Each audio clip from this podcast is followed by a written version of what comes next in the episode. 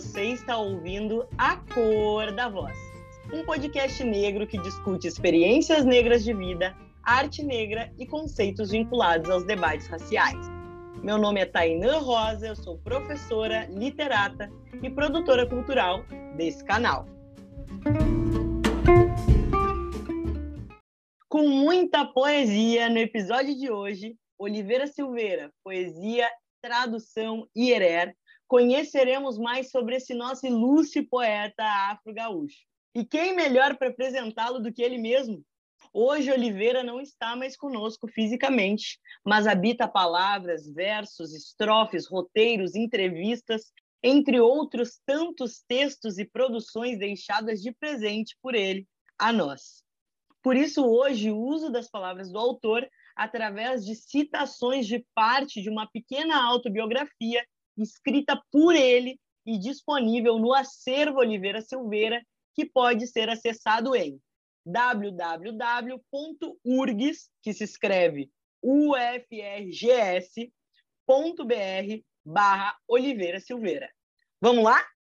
Oliveira Silveira, Oliveira Ferreira da Silveira, poeta negro brasileiro, nascido em 1941 na área rural de Rosário do Sul, Estado do Rio Grande do Sul. Filho de Felisberto Martins Silveira, branco brasileiro de pais uruguaios, e de Anair Ferreira da Silveira, negra brasileira de cor preta, de pai e mãe negros gaúchos. Graduada em letras português e francês com as respectivas literaturas pela Universidade Federal do Rio Grande do Sul, URGS.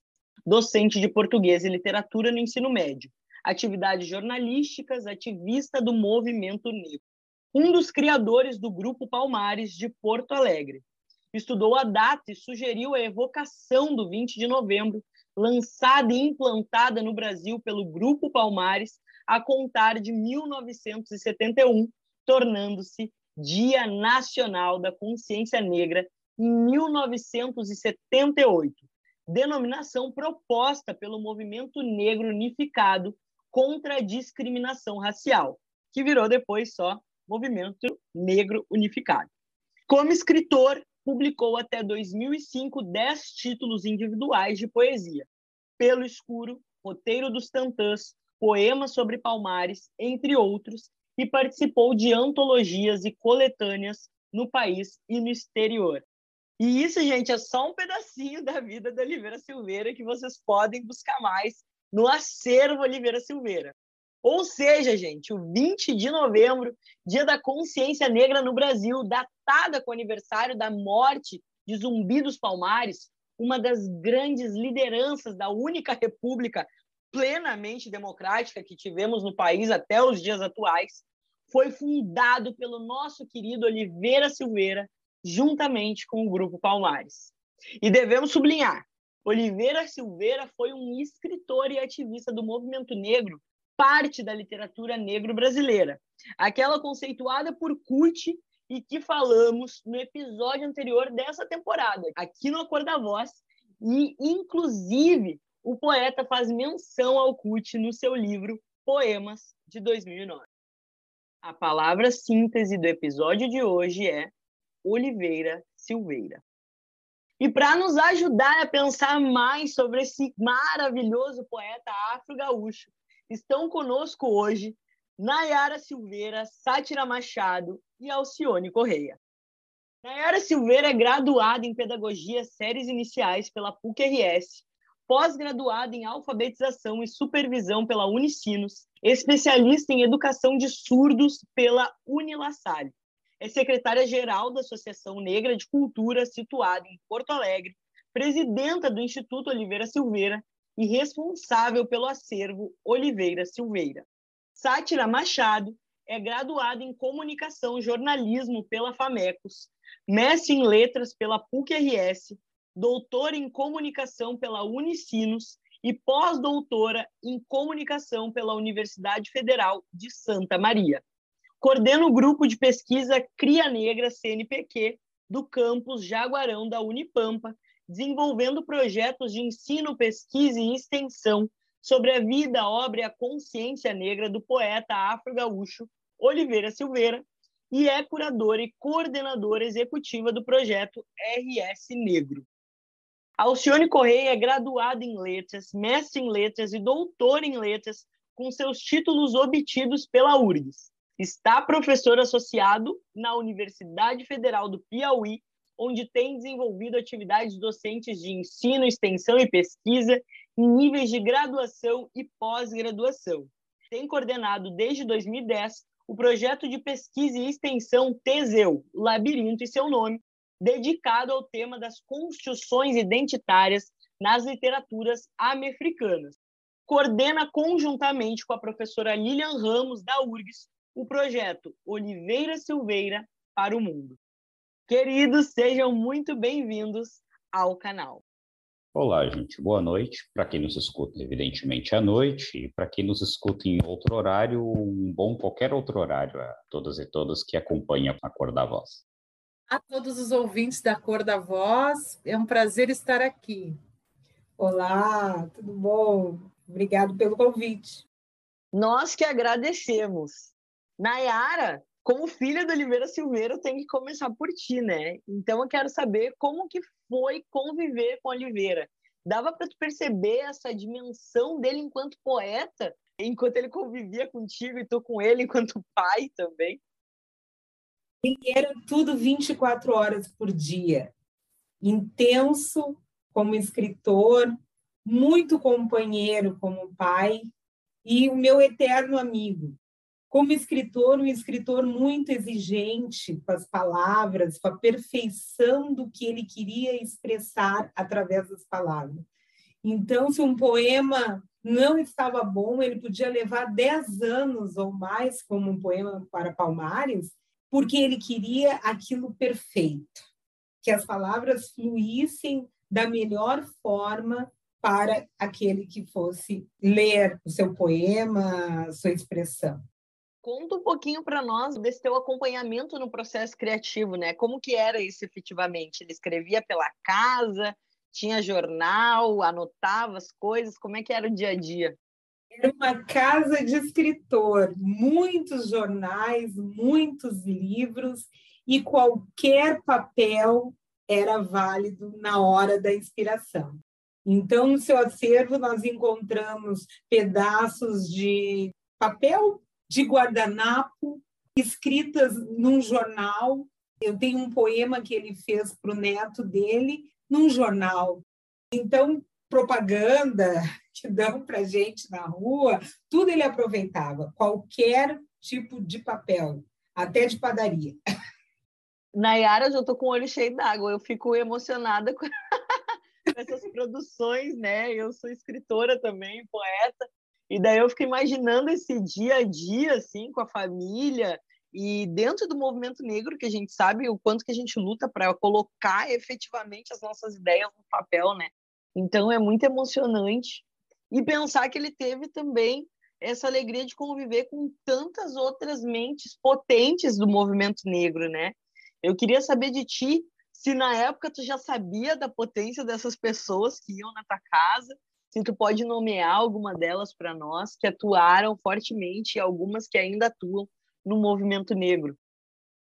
Tem inúmeras pessoas que fizeram parte dessa caminhada com meu pai e que bom que eu pude também acompanhá-lo nessa jornada, porque desde pequena eu participava de tudo, de qualquer tipo de evento, de reuniões, fossem chatas ou não, ali eu estava com ele, né? E seria assim até injusto eu começar a citar nomes aqui, porque eu posso me esquecer de algumas pessoas, né? Mas são muitos os companheiros, os escritores, eh, não só as pessoas daqui de Porto Alegre, mas meu pai se correspondia com pessoas de diversos lugares, né? São Paulo, Rio de Janeiro, Bahia, fora daqui também, Paris, Uruguai, enfim, são várias pessoas, muitas pessoas importantes. Não vou citar nome para não esquecer de ninguém aqui. Obrigada, Nayara. É muito bom ouvir assim desse aspecto humano, né? Eu sempre fico pensando quando eu leio um autor qual será que era a cor favorita, né? O que que gostava de comer de manhã? Porque às vezes nas palavras a gente fica se atentando ao sentido e perde um pouco dessa humanidade, né? Do, do real, do palpável. Tanto falar assim de que ele escrevia nas bordas do jornal, no papel de padaria, de que era uma casa de escritor, faz com que a gente consiga se aproximar um pouco dessa realidade, né? Tu acredita que até na cozinha tinha bilhetinhos em forma de poema, porque ele colecionava caixinhas de fósforo vazias, tá? E palitinhos também, assim, dentro da caixa. Então, uma vez uma tia minha foi lá visitá-lo e jogou tudo fora porque achou que era lixo. E ele fez, fez um poema explicando da importância da reciclagem, de guardar aquele, aquela caixa de fósforo e aqueles palitos que poderiam ser úteis no momento. Né? E tem ali aquele poema da caixa de fósforo. Então, ele grudou na parede da cozinha para quando a minha tia fosse lá de novo, ler e não colocar nada fora. Nayara, tu não acredita que eu tinha uma coleção de caixa de fósforo? Agora tu falou isso, eu cheguei a me arrepiar. E a minha mãe botou tudo fora quando eu me mudei. eu tinha uma coleção de caixa de fósforo para colocar coisas importantes. Então, cada, cada caixa tinha alguma coisa, uma pedra de um lugar importante. Eu tinha uma caixinha com insetos também. Eu adorava muito insetos, né? Quem olha de fora fica pensando. Eu tinha uma caixinha com insetos que eu achava assim, uma asinha de borboleta, uma abelhinha e coisas, coisas que, que me inspiravam assim no dia a dia, né? Minha mãe botou tudo fora também. Então, vou me sentir contemplada junto com Oliveira de ter tido que fazer esse verso na caixa de fósforo para chamar a atenção, né? Nesses objetos diários que fazem parte da nossa inspiração. Sátira, eu queria que tu falasse um pouco também da tua proximidade enquanto amiga, enquanto membro do movimento negro também. Como que foi essa trajetória do Oliveira Silveira? Ainã, é tão importante resgatar essa história ao lado de Nayara, né? Filha única de Oliveira Silveira, que teve essa trajetória, como ela mesmo disse, não é? E Oliveira Silveira, inclusive, quando a gente fez um bate-papo, eu, enquanto jornalista, perguntava aquele ping-pong, né? Qual cor preferida? Qual música preferida? Quando eu perguntei uma mulher, ele dizia Nayara.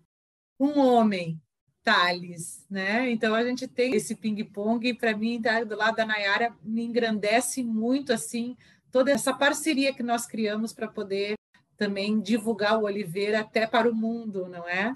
Mas a trajetória de Oliveira Silveira, ela traz muito, Nayara, essa questão da palavra. Oliveira Silveira já entendeu a importância da palavra desde a sua infância. E ele se expressa, não é, magistralmente através dessas palavras. Então ele sai de Rosário do Sul já com essa forma de expressão muito forte, não é? Chega na capital e vai então justamente identificar esses lugares que se abrem para essa expressão poética, para essa expressão da arte literária, não é? Então é por isso que são essas relações que vão sendo estabelecidas na capital, não? Elas passam justamente por outros poetas, inclusive por Mário Quintana, por outros escritores como Érico Veríssimo, não é? Simões Lopes Neto, que ele vai, inclusive, conhecer naquela trajetória da Livraria do Globo. Então, ele está ali já entendendo, está também no ambiente do Colégio Julinho, e com isso ele vai se aproximando desta família negra que ele tanto imaginava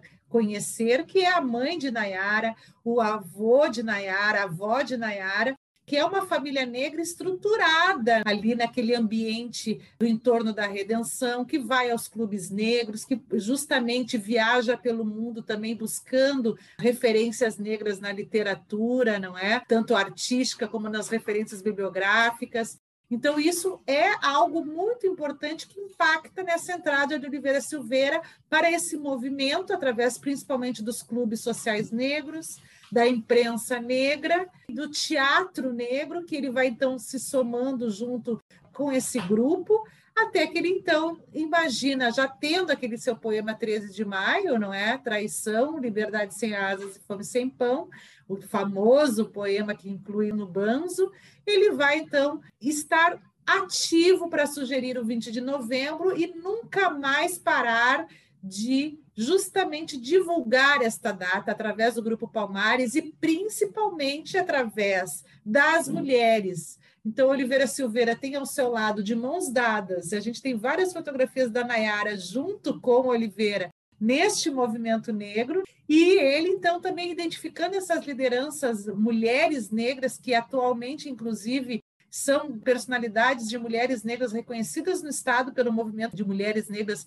né, do feminismo, do mulherismo, do ativismo das mulheres, que é, por exemplo, as criadoras de Maria Mulher, criadoras da Associação Cultural de Mulheres Negras, a SEMUM e tantas outras, que é justamente não é nesse diálogo com o Brasil e com o mundo, Beatriz Nascimento, Lélia Gonzalez, e, e com certeza Oswaldo de Camargo, CUT, como já foi dito, Jonathan Conceição, Luísa Bairros. Bom, eu estou aqui me arriscando a dizer alguns nomes, mas o tempo é exíguo, não dá para listar toda essa rede. O importante é ter noção dessa rede estabelecida, não é, em torno desta questão de sim se pensar pela literatura principalmente, essa expressão de refletirmos sobre as culturas negras no Brasil e no mundo, refletirmos sobre as questões raciais e étnicas no Brasil, no Rio Grande do Sul e no mundo, e sim sempre pensando nessa democracia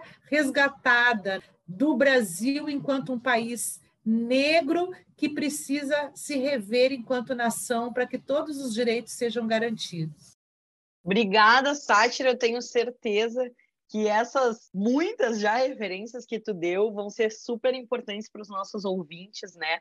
A gente ouve também e lê os comentários que eles nos trazem dessa importância de citar, inclusive, nomes, porque a gente sabe, às vezes, quem são as pessoas não negras que estão na ciência, não negros que estão na literatura, e a gente quer saber quem são os negros que estão, né?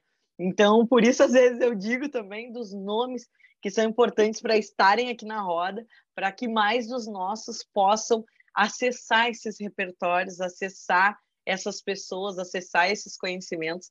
Então, agradeço também a ti por falar um pouco sobre essa trajetória do Oliveira, que é gigantesca, né? Que a gente está trazendo um pedacinho aqui para dentro da cor da voz. E Alcione, quero que tu conte um pouco para nós também, né?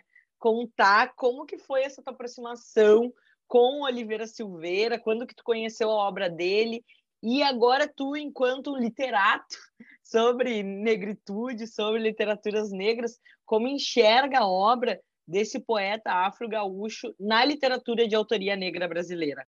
Bom, indo por partes, gostaria de tomar um pouco de experiência pessoal como metonímia para uma experiência nossa coletiva, preta, essa dura tarefa de nossos deveres pretos na Pampa, né? Que é algo que a gente partilha aqui, essa dificuldade todos os dias.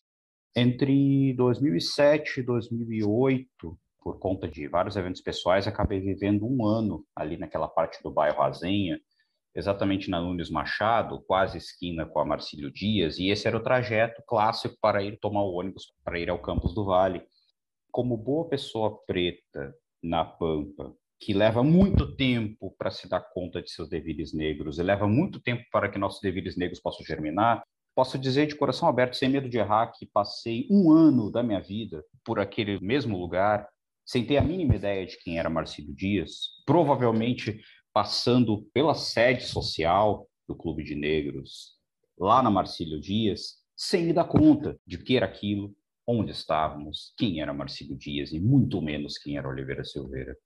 Tranquilamente, um ano, sem estar conta.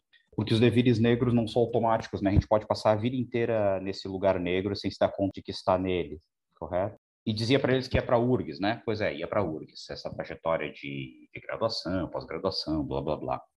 URGS, nesse mesmo lugar, naquele prédio do Instituto de Letras, que é na entrada, quem vai na URGS, no campus do Vale, esse campus que nos anos 70 foi construído no meio do brejo para que justamente a tarefa de fazer ciências humanas fosse dificultada, sim, hoje conurbado com a cidade vizinha, via mão, mas naquele momento era feito em cima do morro, distante para que ninguém fosse lá, exatamente, né? Dificultar essa tarefa de humanidades. É nesse contexto que Oliveira Silveira vai obter o diploma dele, e é muito surpreendente entender que o Oliveira Silveira, ele partilhou dessa experiência, obteve um diploma semelhante ao tanto de nós, semelhante ao meu, por exemplo da, o mesmo ambiente de língua e literatura francesa, esse ambiente que hoje nós temos mais estudantes, como a nossa querida Maikele nos escuta, que está dentro do projeto, mas que antigamente, até bem pouquinho tempo, não era isso.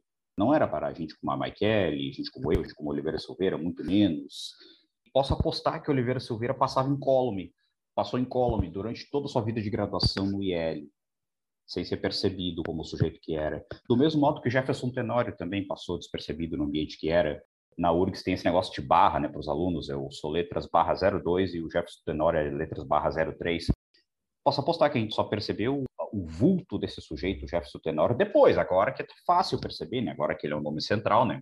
na literatura brasileira contemporânea, agora tá fácil perceber. Mas naquele momento ele passa incólume, porque pretas e pretos passam incólumes.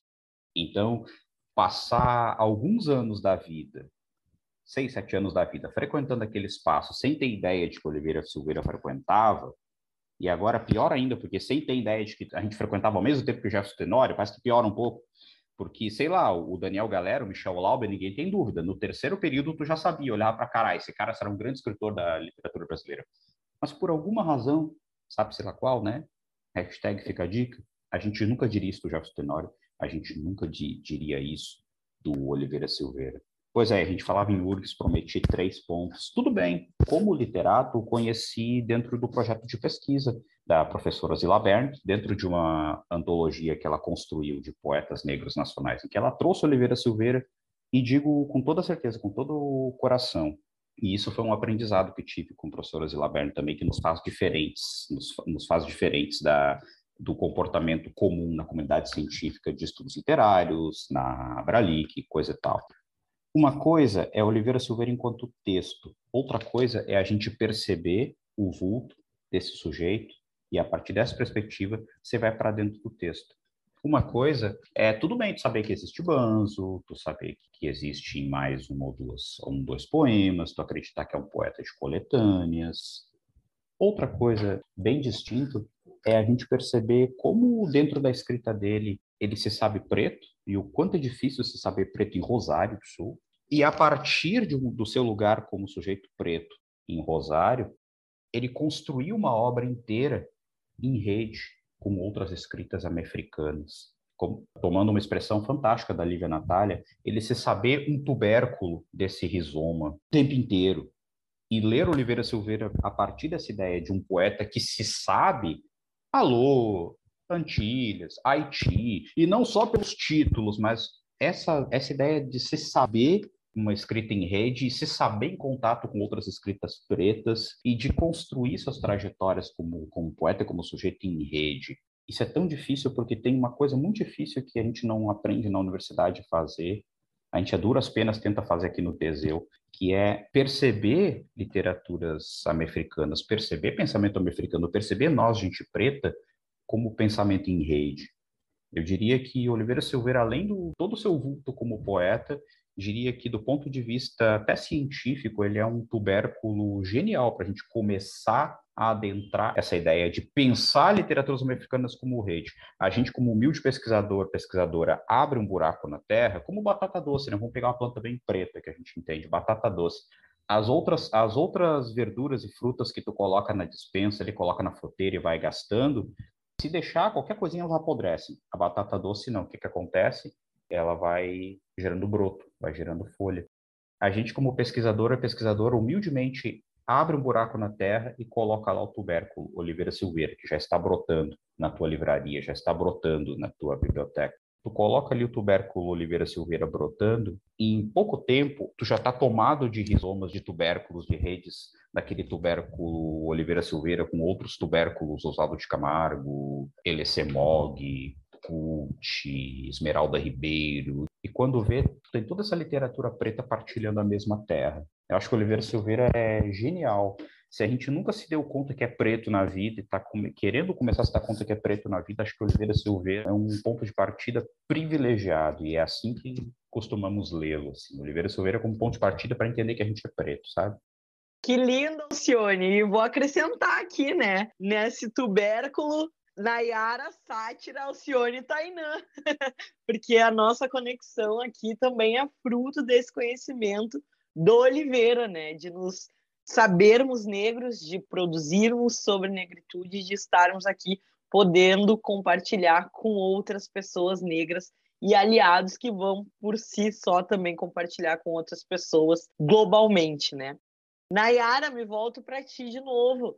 Queria saber um pouco sobre o acervo e o site do Oliveira Silveira, pensando aí nesses brotos, que a gente faça com que esse rizoma fique cada vez maior através dessas produções que a gente tem do nosso poeta. Então, quero que tu fale um pouco sobre isso e também sobre a exposição corrente que está acontecendo agora, por favor. Vou começar pelo acervo. Né? Durante muitos anos, o meu pai foi organizando, a seu modo, um acervo dentro do apartamento dele. E esse acervo riquíssimo, com muitos jornais de diversos lugares, não só de Porto Alegre, mas de diversos lugares do Brasil e fora do Brasil. Livros, alguns inéditos, alguns raros, coleção de jornal, como a coleção de jornal Exemplo, que foi conferido a ele a guarda dessa coleção, fotos, gravações, troféus, inúmeros itens naquele acervo. E quando ele vai embora, ele deixa de herança para nós, para a comunidade negra, porque eu sempre falo isso. Ele não deixou para mim, ele não preparou todo esse material para ficar guardado num apartamento entre quatro paredes. Certamente ele nunca expressou isso para mim, mas nas conversas informais, certamente todo esse material era a serviço da comunidade, principalmente da comunidade negra. Nós somos tão pobres de materiais palpáveis para pesquisa, para saber mais de nós, das nossas coisas. E aí eu vejo a necessidade de dividir essa herança, né, entre aspas, com as pessoas, porque não adiantava eu ficar para mim. E durante todos esses anos, desde 2009, eu venho sendo procurada, porque eu sou referência. Ali, a Nayara tem tal material, a gente pode pesquisar, entendeu? Só que eu também tenho meu trabalho, tenho minha família, e aí eu fico ali limitada, querendo ajudar todo mundo e tendo que achar brechas para me dispor. Eu gosto de fazer isso porque eu sei que meu pai sempre fez isso. Abria as portas da casa dele para receber as pessoas, para que as pessoas pesquisassem ali. Ele não emprestava, não deixava a pessoa levar o livro, não pessoa podia escolher, ele fazia um xerox, ou a pessoa ficava ali com todo prazer. Ele servia um café maravilhoso, né? Os amigos, enfim, sabem disso. Podia chegar a hora que fosse na casa dele, ele ia servir um maravilhoso café e ia dispor daquele acervo para a pessoa pesquisar e conversar. E tantos escritores e amigos foram, usufruíram dessa companhia maravilhosa dele, até altas horas da madrugada, falando sobre poesia, sobre questões negras, enfim. E aí eu recebo quem para me ajudar nessa tarefa? A sátira, que até então eu não conhecia, eu só tinha ouvido falar, ele já tinha me falado na sátira, a sátira vem me procurar para a inauguração do NEAB, né? com o nome dele, Oliveira Silveira. E aí nós começamos uma relação também com o projeto RS Negro, logo após a morte dele. Nós vamos estreitando os nossos laços em torno de toda a obra dele, do acervo, e a sátira vem me ajudar nessa tarefa que não é fácil, né? Muitos amigos também participaram da organização desse acervo. E ao longo desses anos, a partir do ano passado, então, veio a questão da exposição que já começou com a Ana Flávia, pode falar um pouquinho da exposição, me ajuda aí. Eu fico emocionada e me faltam as palavras. É, não, é que justamente era o ápice com os 50 anos do 20 de novembro, não é? Então, nós tínhamos uma missão que era relembrar aquilo que Oliveira sempre fez. Isso tu pode dizer, né, Nayara? É. Que era os selos dos 50 hum. anos. Teve selo dos 20 anos do 20 de novembro, né? um selinho, que daí ele fazia sempre um, uma chamada para relembrar a data, e aí convidava o pessoal da cultura, da literatura, músicos, enfim, para fazer essa homenagem ao 20 de novembro. Então, tem selo dos 20 anos do 20. 25 anos do 20 e os 35. Então, nós, com a proximidade dos 50 anos do 20 de novembro, um grupo de amigos se reuniram. Olha, nós vamos ter que nos organizar. Lá em 2007, né? 17, 18. Entre 2017 e 2018, esses amigos mais próximos, que aí pessoal do Palmares, do Tição, olha, nós temos que organizar os 50 anos do 20, o que, que nós vamos fazer? E a sátira daí, então, só quem sabe a gente faz um selo, né, para marcar os 50 anos do 20. E a partir do selo veio toda a proposta também da exposição. É que né? a questão do selo, da lembrança dos 50 anos, não é? E a gente aqui quer agradecer muito a Vera Lopes, que foi incansável, uhum. não é? Em ter essa cara de olhar, lembrar né? ela e a Isabel Clavelin. Uhum. Então, o próprio selo, a questão dos 50 anos, deu essa visibilidade nacional. Olha, pessoal, ninguém pode esquecer que nós estamos comemorando os 50 anos. Então, isso desencadeou vários projetos, e um deles foi justamente a questão da exposição não é, virtual de Gueledés, que estava fazendo essa rememoração dos 20, do 20 de novembro e não podia deixar de fora o grupo Palmares Oliveira Silveira. Então, na verdade, já estava pensando na exposição do memorial uhum. e a exposição do Gueledés foi corroborou, não é? Exatamente. Então, e 80 anos de Oliveira Silveira. E na exposição só tem um pedacinho desse acervo. É um acervo riquíssimo. Então, nós temos muito mais ainda para mostrar. Mas a exposição ela está no Memorial do Rio Grande do Sul.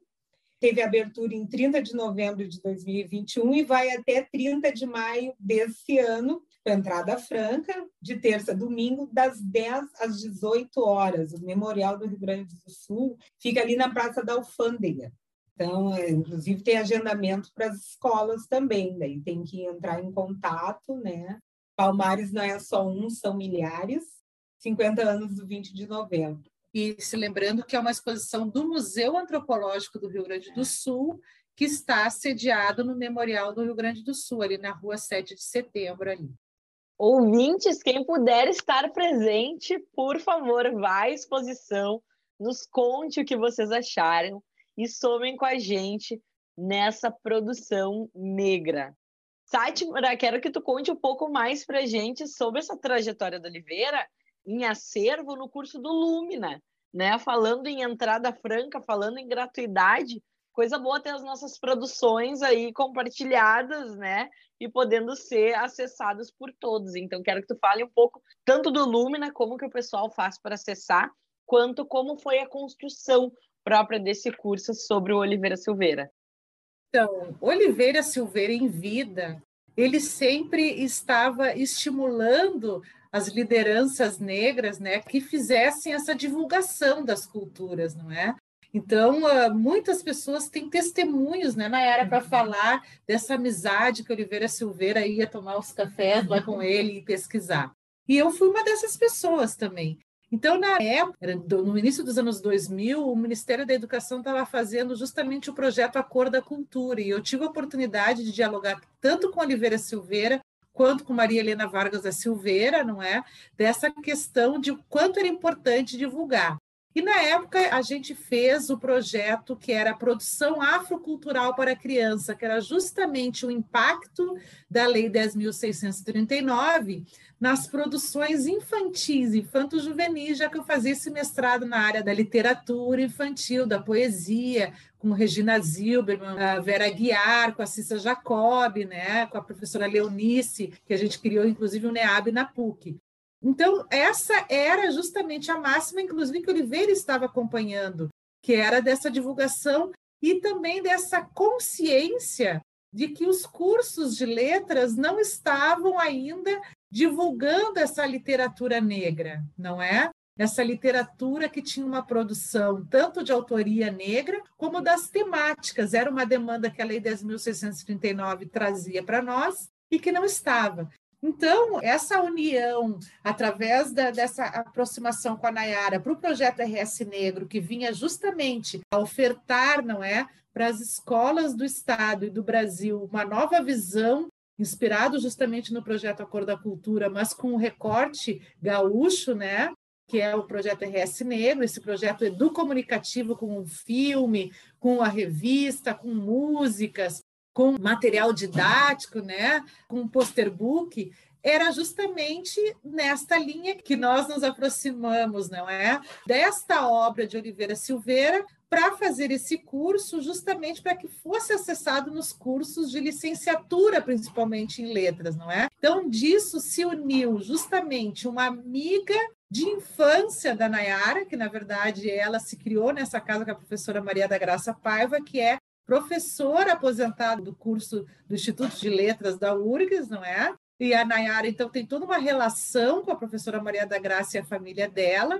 justamente a partir da mãe dela, da Julieta, justamente com esses estudos que eu já estava fazendo, não é, de Oliveira Silveira, para que a gente garantisse que essa literatura de autoria negra, não é, fosse divulgada. E aí se criou, então, o curso da plataforma Lumina, com todo o apoio da universidade, com as portas abertas pelo PPG de Letras da URGS, né? toda a gratidão à professora Regina Zilberman, ao professor Sanseverino, a toda a estrutura da Universidade Federal do Rio Grande do Sul, que em diálogo não é com a Universidade Federal do Pampa, então também né, com a Unipampa uh, e com a Associação Negra de Cultura, que a Nayara é a secretária-geral, a liderança maior na associação, que a gente fez. E justamente é um curso gratuito na plataforma Lumina, que traz a vida, a obra e a consciência negra de Oliveira Silveira, e nós estamos preparando o segundo né, curso, já mais agora voltado à parte literária, e o primeiro curso, em, em dois meses, mais de 3 mil pessoas no mundo todo já tinham feito o curso.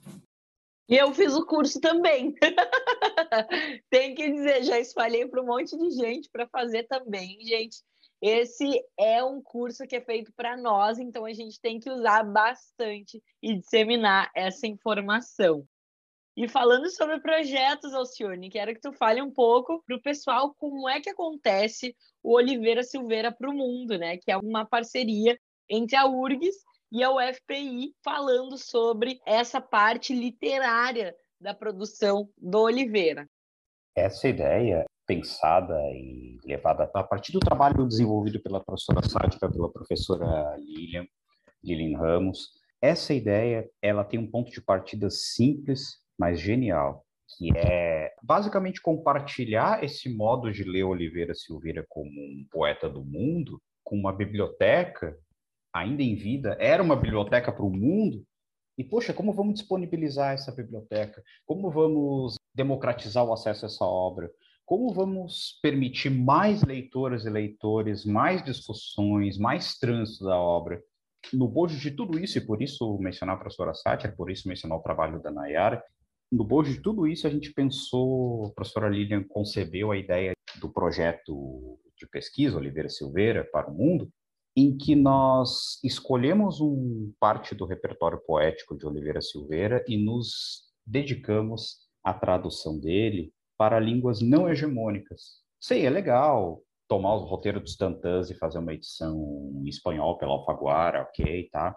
É legal tomar o Banzo e fazer uma edição em francês pela Armatan, não sei. Ok, é bonito, é legal, tá? Seria muito, muito bacana para todos nós. Mas sendo coerente com essa posição de poeta no mundo e sendo coerente com essa visão contra-hegemônica do Oliveira Silveira, a professora Lili em algum momento teve essa ideia de propor a tradução para línguas contra-hegemônicas. Nessa tradução, disponibilizar a públicos a poesia precisa circular e nessa tradução disponibilizar e fazer circular não só os poemas, mas as discussões sobre os poemas. Dentro dessa urgência de que é preciso conhecer e fazer circular o pensamento de Oliveira Silveira. Não é só uma coisa de conhecer, mas é fundamental para essa lógica de pensamento americano conhecer e fazer circular fazer circular entre públicos que passarão a ler por conta disso, nem sempre no Brasil, fazer circular entre gerações de graduandas e pós-graduandas pretas e pretos mais jovens que vão galgando esses espaços nas formações, nos cursos de letras, alunos como o próprio Jefferson Tenório já foi, como a Maikele é hoje em dia, e hoje em dia tu chega no NEAB, no DEDS, e tá cheio de gente preta, ativa, trabalhando e fazendo muitas coisas legais. É fazer circular, nesse sentido, uma coisa que a nossa geração não teve, se no tempo que passei por lá eram meia dúzia, ah, felizmente hoje não somos mais meia dúzia. E fazer circular o pensamento e potencializar o pensamento e a poesia do Oliveira Silveira fazendo circular, isso faz todo sentido. Em linhas gerais, Oliveira Silveira para o Mundo, um projeto da URGS, que a professora Lilian Ramos me convidou para atuar junto, e dentro do que posso contribuir, acaba se tornando também um projeto, digamos, tripartite entre a URGS, a Unipampa e a UFP, acaba se tornando um projeto tripartite, e muitas vezes colaborar com lutas existentes faz bastante sentido colaborar e fortalecer lutas pré-existentes. Pode fazer, às vezes, mais sentido do que aquela postura quixotesca de arrumar inimigos, arrumar, pegar moinhos, fazer de inimigo, dar porrada nos moinhos. Às vezes é legal constituir as lutas pré-existentes, e nesse sentido, nós aqui do Projeto Teseu, na UFP, somamos esforços e temos ultimamente dedicado forças no projeto de pesquisa Oliveira Silveira para o Mundo, assim como no núcleo ELECO, na Federal de Pelotas, temos dedicado essa energia para contribuir com lutas pré-existentes contra faces distintas desse mesmo inimigo, né? Que é o racismo, a nossa desumanização, e nesse sentido o projeto Teseu tem despendido bastante energia nesses últimos tempos nessas duas frentes, particularmente essa do projeto de pesquisa Oliveira Silveira para o Mundo, que tem um site lindo, maravilhoso, em que se acessa já muita coisa a esse respeito, e a professora Sátira menciona para nós o quanto as direções mais recentes do Instituto de Letras, do PPG de Letras a URGS, através dessa pessoa que já desde que chegou no início dos anos 2000 sempre nos, sempre nos passou essa sensação, digamos, apaziguadora de calma, de tranquilidade, de abertura de espaços, de lucidez, para que é o professor Sanseverino, sempre nos passou essa ideia e não é nem um pouco surpreendente perceber que esses caminhos se abrem na gestão dele no programa, no programa do PPG de Letras, é muito legal, nada surpreendente, né? E nesse sentido, Oliveira Silveira para o Mundo é isso, são três instituições, três maneiras pretas diferentes de, de, viver nossas negritudes na Pampa, dedicadas a fazer semear a obra do Oliveira Silveira. Nós somos basicamente isso. Gente, vou contar para vocês, então. O projeto do Oliveira Silveira para o Mundo, ele acontece com a tradução, agora, nesse momento, principalmente com o livro Roteiro dos Tantãs.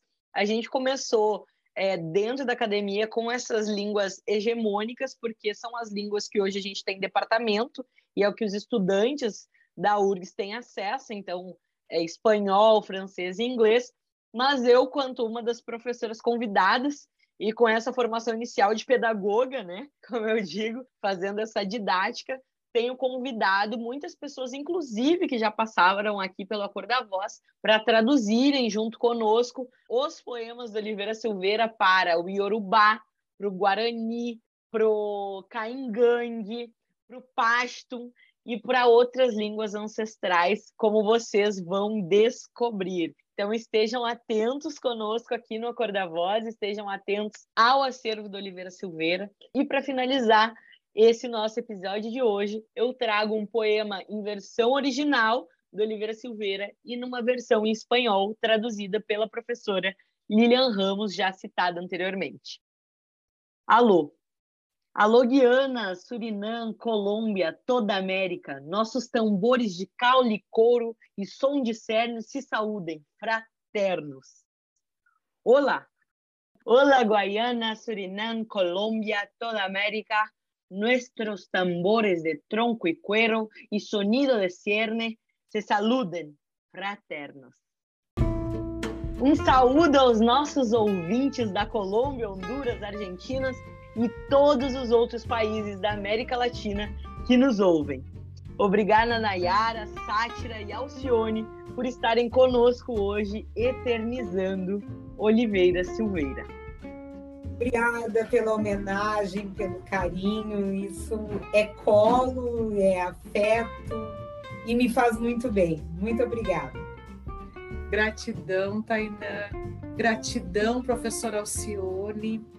Olha, este trabalho está sendo lindo. A professora Lilian Ramos sempre esteve conosco, não é? Justamente dando aquele toque da América Latina, principalmente, a visão que a Oliveira já tinha aberto e que ela tinha justamente esse foco de eternizar. Precisamos dar a visibilidade, não é? Para nós, latinos e latinas, daquilo que Oliveira já tinha aberto os caminhos. Gratidão. Acho que uma maneira bacana de dar tchau é, tomando esse último poema, Alô, e percebendo como o poema do Oliveira Silveira dialoga tanto com aquele poema clássico do Nicomedes Santa Cruz, América Latina, em que ele, a partir desse lugar americano no Peru, ele está olhando e se colocando em diálogo fraterno, se disponibilizando ao diálogo fraterno com outras possibilidades americanas em outros lugares desse território que a gente conhece como América Latina. Para quem nos escuta e está aí com seu buscador favorito, se digitar lá Nicomedes Santa Cruz, América Latina, vai encontrar esse poema lindo e vai encontrar, talvez, em alguns streams, vai encontrar declamações do próprio Nicomedes Santa Cruz e que valem muitíssimo a pena e vão ver como ele faz sentido com o poema escolhido pela Tainã para terminar o episódio de hoje. Alô, América Latina. Como nossas existências pretas dialogam e partilham dessa mesma terra?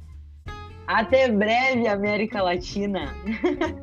Obrigado, ouvintes, por nos escutarem até aqui. E não esqueçam, nos sigam em arroba Tainã Produção Cultural para apoiarem o nosso projeto continuem acompanhando o podcast A Cor da Voz.